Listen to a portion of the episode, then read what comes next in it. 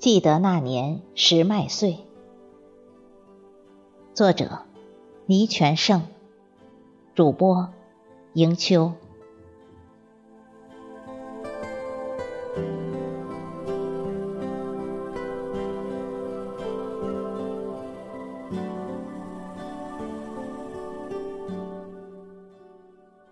又到麦收时节，现在机械化收种，农友们轻松自在，年年丰衣足食。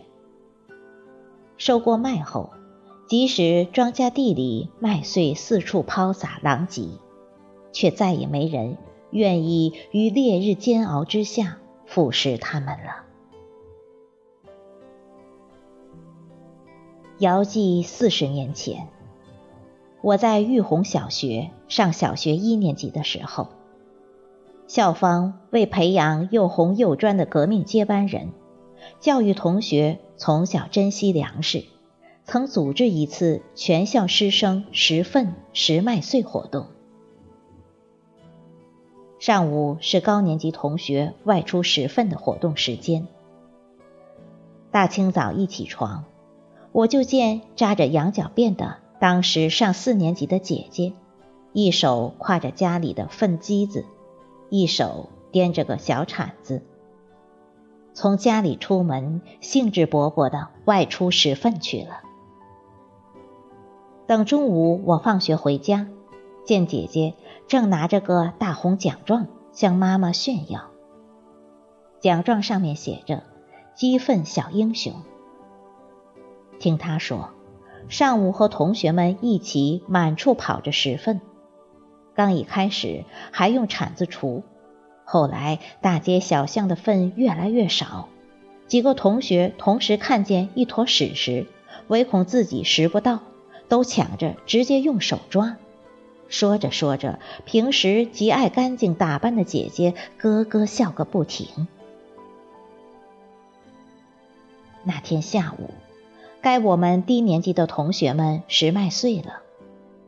我们从学校出发，两人一排，在老师的带领下，迈着整齐步伐，摆着“神龙见头不见尾”的一字长蛇阵，浩浩荡荡向我们活动的目的地——东风大队进军。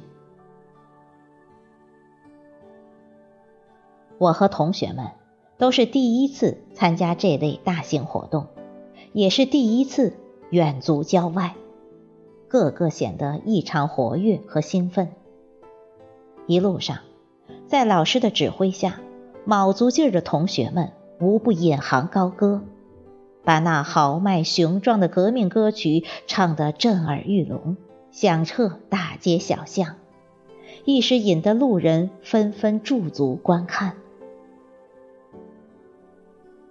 出了城，很快就到了东风大队一望无际的田野。这时，我才发现，与嘈杂拥挤的小县城相比，那完全是另一个迥然不同的世界。晴朗的天空下，万里无云，蓬蓬勃勃的太阳照耀着苍苍茫茫的大地。这里的一切。仿佛都被这太阳公公镀上了一层明亮的金粉。四周除了几声蝉鸣，到处静悄悄的。原野上，干热的风轻拂路旁枝叶稠密的槐树及攀附其上盛开的牵牛花，一切都显得那么新鲜奇妙。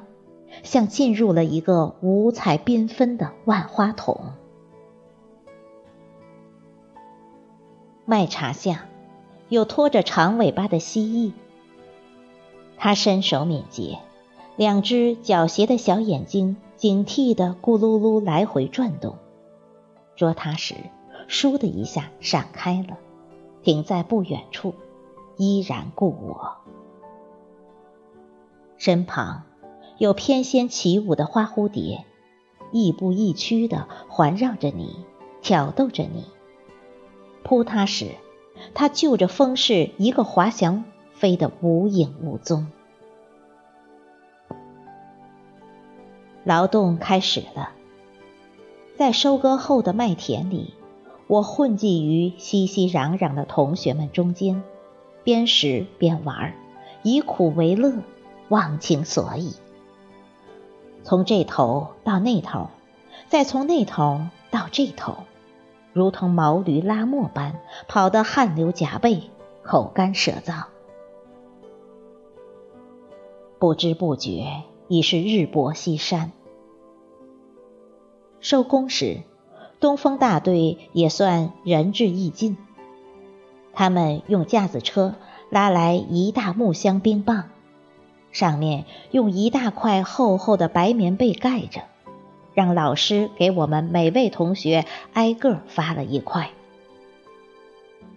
回来的途中，同学们虽然依旧排着整齐的队伍，但是却再没有嘹亮的歌声。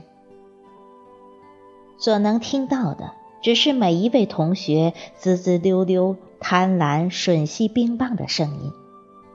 那悦耳的声音汇成一条河，像滚滚长江之水漫过龟裂干涸的土地，令人黯然销魂。长大后，我吃过各式精巧的雪糕，却再也品不出当年那块冰棒的美味。